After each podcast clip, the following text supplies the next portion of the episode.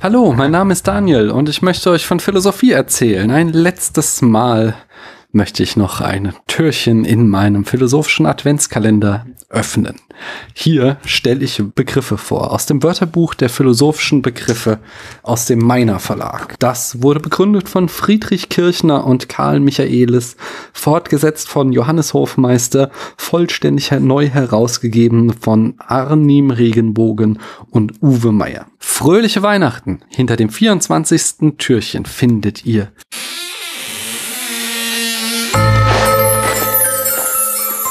die Zivilgesellschaft. Das Lexikon sagt Zivilgesellschaft, Englisch Civil Society, Französisch Société Civile, Italienisch Società Civile, von lateinischen Societas, Bündnis, Ziviles, Bürgerlich, bezieht sich auf Stadt, später auch auf Staatsbürger. Der Begriff ersetzt im Deutschen neuerdings häufiger den der bürgerlichen Gesellschaft. Zur unterschiedlichen Bedeutung von bürgerlich im Deutschen für Staatsbürger und Besitzbürger im französischen Citoyen und Bourgeoise Vergleiche Bürger. Die Festlegung der Bedeutung bürgerlich für Angehörige einer besitzenden Klasse, damit die Festlegung der Bedeutung bürgerliche Gesellschaft als von der Bourgeoisie beherrschte Klassengesellschaft ist im Deutschen erst durch die politische Theorie des Marxismus eingeführt worden. Im Unterschied dazu bedeutete Civil Society im Englischen seit dem 18. Jahrhundert Staatsbürgergesellschaft. Ja, das ist so die Krux des Deutschen, dass es keinen Unterschied gibt zwischen Citoyen und Bourgeois. Dadurch ist bürgerlich immer gleich konservativ besetzt.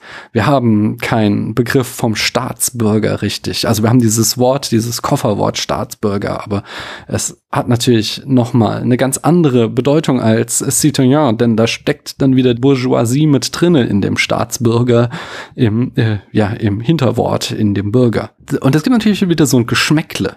Das hat so diese Unterschied, dass wir im Deutschen immer noch diese Idee vom Blutsdeutschen oft haben, dass man eben Deutscher nicht ist aufgrund seines Passes, sondern aufgrund seiner Ahnenreihe und eine zutiefst toxische Vorstellung der Bürgerlichkeit des Staatsbürgers, die, die ganz tief in unserer Sprache, in unserem System Sprach verwurzelt ist und die auch durch diesen schrecklichen neuen Begriff Bio-Deutscher fortgeschrieben wird.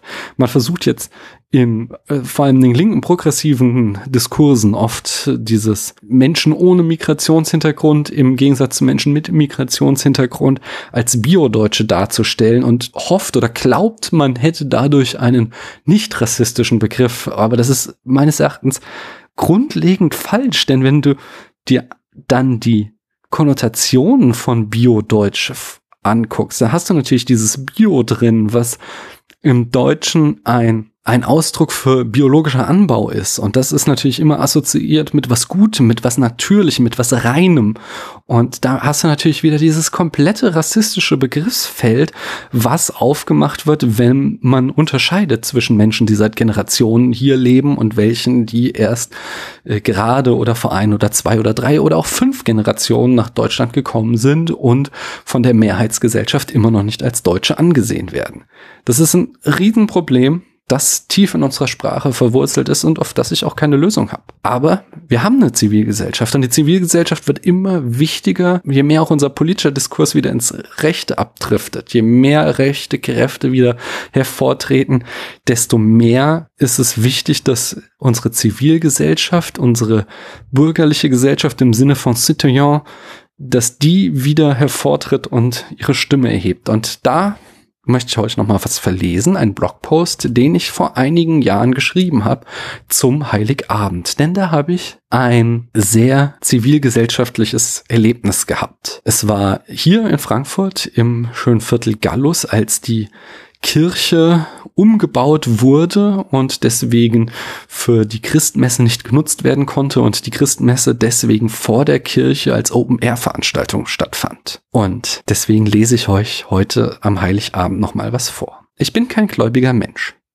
Aber am Heiligabend gehen wir in die Christmesse. Das Christentum hat einen großen Einfluss auf unsere Kultur und ich versuche meinen Töchtern diesen nahezubringen. Meines Erachtens das beste Mittel dagegen, dass sie eines Tages irgendein Abendland Blödsinn von sich geben. Besonders leicht wird mir mein pädagogisches Anliegen dadurch gemacht, dass die Kirche in unserem Viertel so angenehm modern ist.